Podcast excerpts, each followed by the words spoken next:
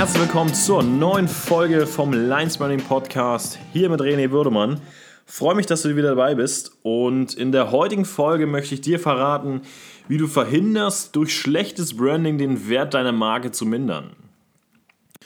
Wie du vielleicht schon weißt, ist der Lines Branding Podcast ein Projekt von mir und meiner Firma Lines Branding. Und wir unterstützen Unternehmen in der Digitalisierung, das richtige Branding aufzubauen. Das heißt, wenn auch du Unternehmen hast, selbstständig bist oder dein Chef bzw. die Firma, in der du arbeitest, davon profitieren könnten, dann melde dich gerne einfach unter ähm, linesbranding.com oder schick den Link an deinen Chef und sende mir eine Nachricht. Und ich würde mich freuen über jeden netten Kontakt und würde mich freuen, jedem von euch helfen zu können. Nun fangen wir aber an mit dem heutigen Thema und ich möchte dir klar machen, warum das Design der Opener, also der erste Eindruck deiner Marke, so wichtig ist. Und ähm, man kann dort mit positiven, aber auch mit negativen Gefühlen dem Kunden gegenüberstehen und das macht schon viel aus. Ich persönlich arbeite nach dem Brand Thinking Prinzip. Das ist so ein bisschen das ähm, System, was ich mir selber auch aufgebaut habe.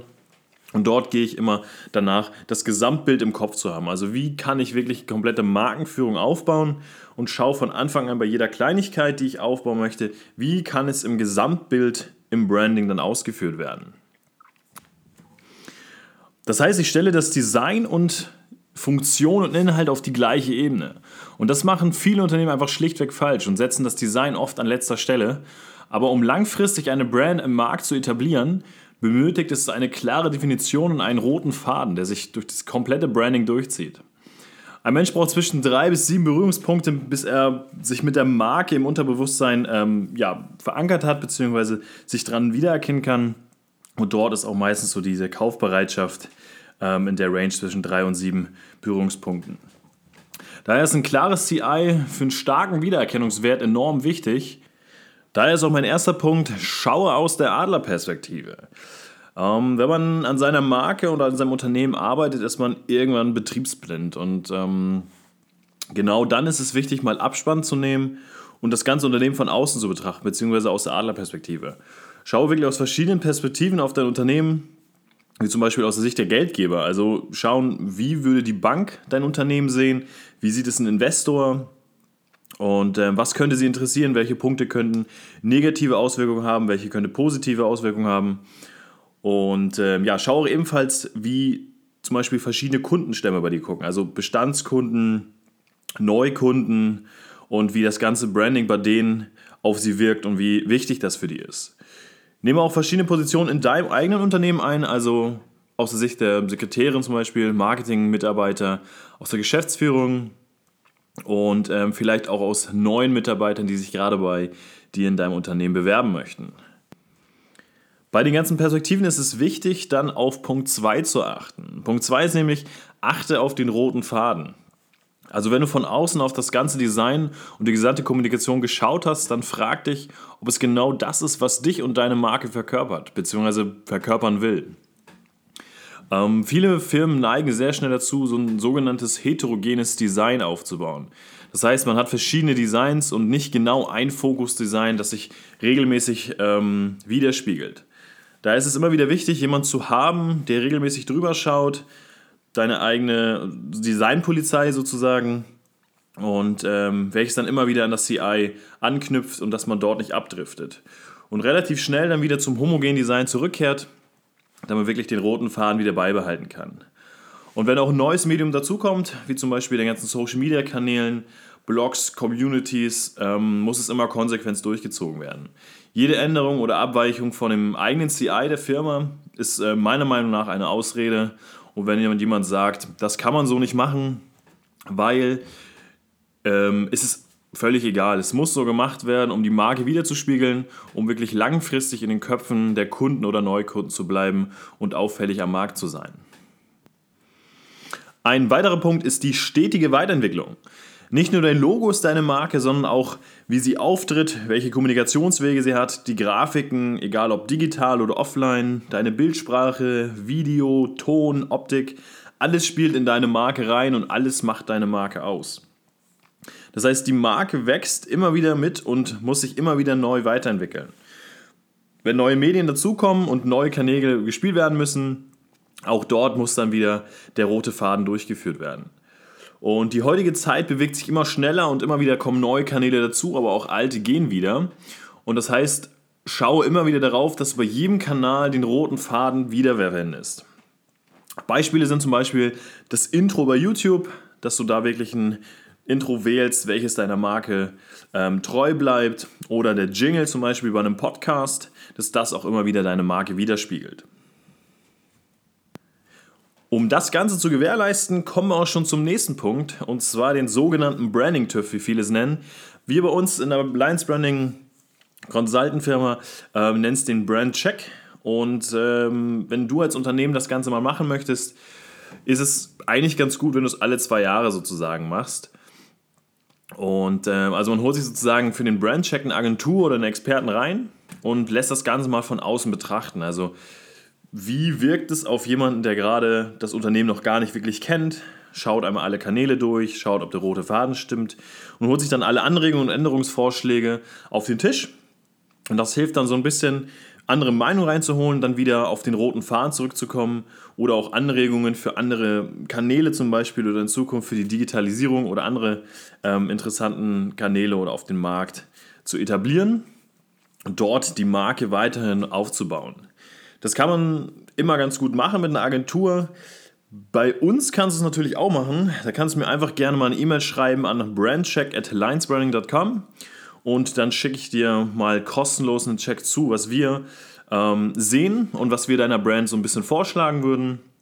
Und dann kannst du schauen, welche Punkte du auf jeden Fall umsetzen möchtest. Wenn du dort auch Hilfe brauchst, kannst du da natürlich auch uns wieder fragen.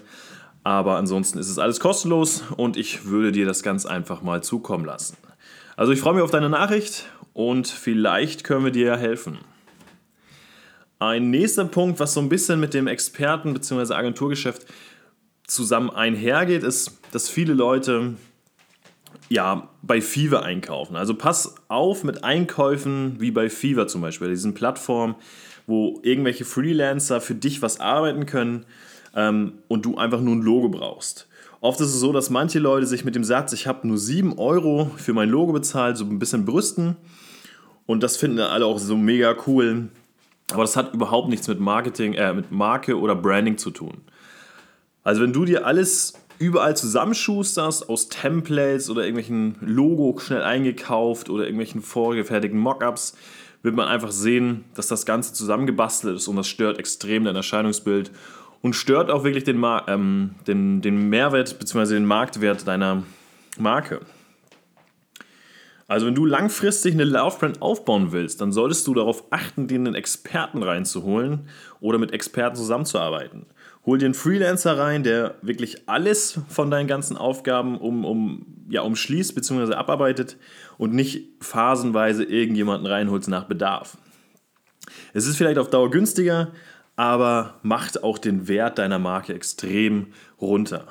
Bei Agenturen muss man natürlich schauen, wie teuer die sind, je nachdem, wie das Budget ist. Kann man da auf Freelancer, wie gesagt, zurückgreifen, aber wirklich nur partiell irgendjemanden aufs Logo zu setzen oder jemanden nur auf die, aufs, auf die Website zu setzen, ist meiner Meinung nach extrem schädigend für eine langfristige Love-Brand. Der nächste Punkt ist, gehe mit der Zeit, sonst wird es nichts. Also denke einfach an das eigene Verhalten. Wenn du zum Beispiel auf deinem Handy eine Website öffnest, die nicht handyoptimiert ist, oder eine App öffnest, die einfach so ein altes Design hat, das sieht man ja relativ oft bei diesen iOS-Apps, wenn noch dieses sehr alte ähm, App-Design da ist, klickt man sehr schnell weg. Die Website wird nicht angesehen und die App wird auch nicht, entweder gar nicht runtergeladen oder sich nicht länger angesehen. Und dieses ist wirklich ein Killer für Neukunden, für neue Mitarbeiter, im App-Bereich natürlich für die Downloads und auch für Homepages straft es extrem Google ab, wenn, wenn die Homepage nicht optimiert ist. Das heißt, es ist extrem geschäftsschädigend, wenn du nicht mit der Zeit gehst. Du verlierst Neukunden und du verlierst auch viel Potenzial, was durch diese ganze Automatisierung funktionieren kann. Und ähm, ja, es ist einfach wirklich essentiell, dass du dort auf deine Optik achtest, dass es modern und einfach ist, dass aber auch bei der Haptik zum Beispiel wirklich darauf geacht, ähm, geachtet wird, ähm, was passiert bei einem Klick, wie sauber sind Übergänge. Alles muss heutzutage sehr smooth und sehr schnell und einfach sein und ähm, klar strukturiert sein. Ansonsten ziehen die Mitbewerber an deinem Unternehmen vorbei. Jetzt kommen wir nochmal zum Thema allgemein zur Website. Und ähm, eine Website ist heutzutage nicht mehr wirklich nur das, was es früher einfach mal war, sondern es ist viel, viel mehr. Und früher war es einfach nur diese Website, äh, diese Online-Visitenkarte von einem Unternehmen, wo die Kontaktdaten draufstehen und wo das Unternehmen ist und vielleicht nochmal ein bisschen, was es gerade macht. Heutzutage ist es aber viel, viel mehr und man hat auch viel, viel mehr Potenzial. Das Ziel einer heutigen Website ist, den Interessenten, der auf die Website kommt, zu gewinnen und daraus hin wirklich einen ähm, wirklichen Besucher bzw. einen wirklichen datenrelevanten Menschen ähm, äh, auszuarbeiten. Das heißt, man muss genau wissen, wer die Interessenten sind und daraufhin kann man dann weitere ähm, Hintergrundsachen bespielen. Das heißt, es ist heutzutage eigentlich so ein Lead-Generator für deinen Umsatz. Man kann Bots installieren, Funnels, Communities, Blogs und viel, viel weitere Tools, ähm, die mit dieser diese Website ziehen. Das ist viel, viel mehr als diese einzige starre Website früher.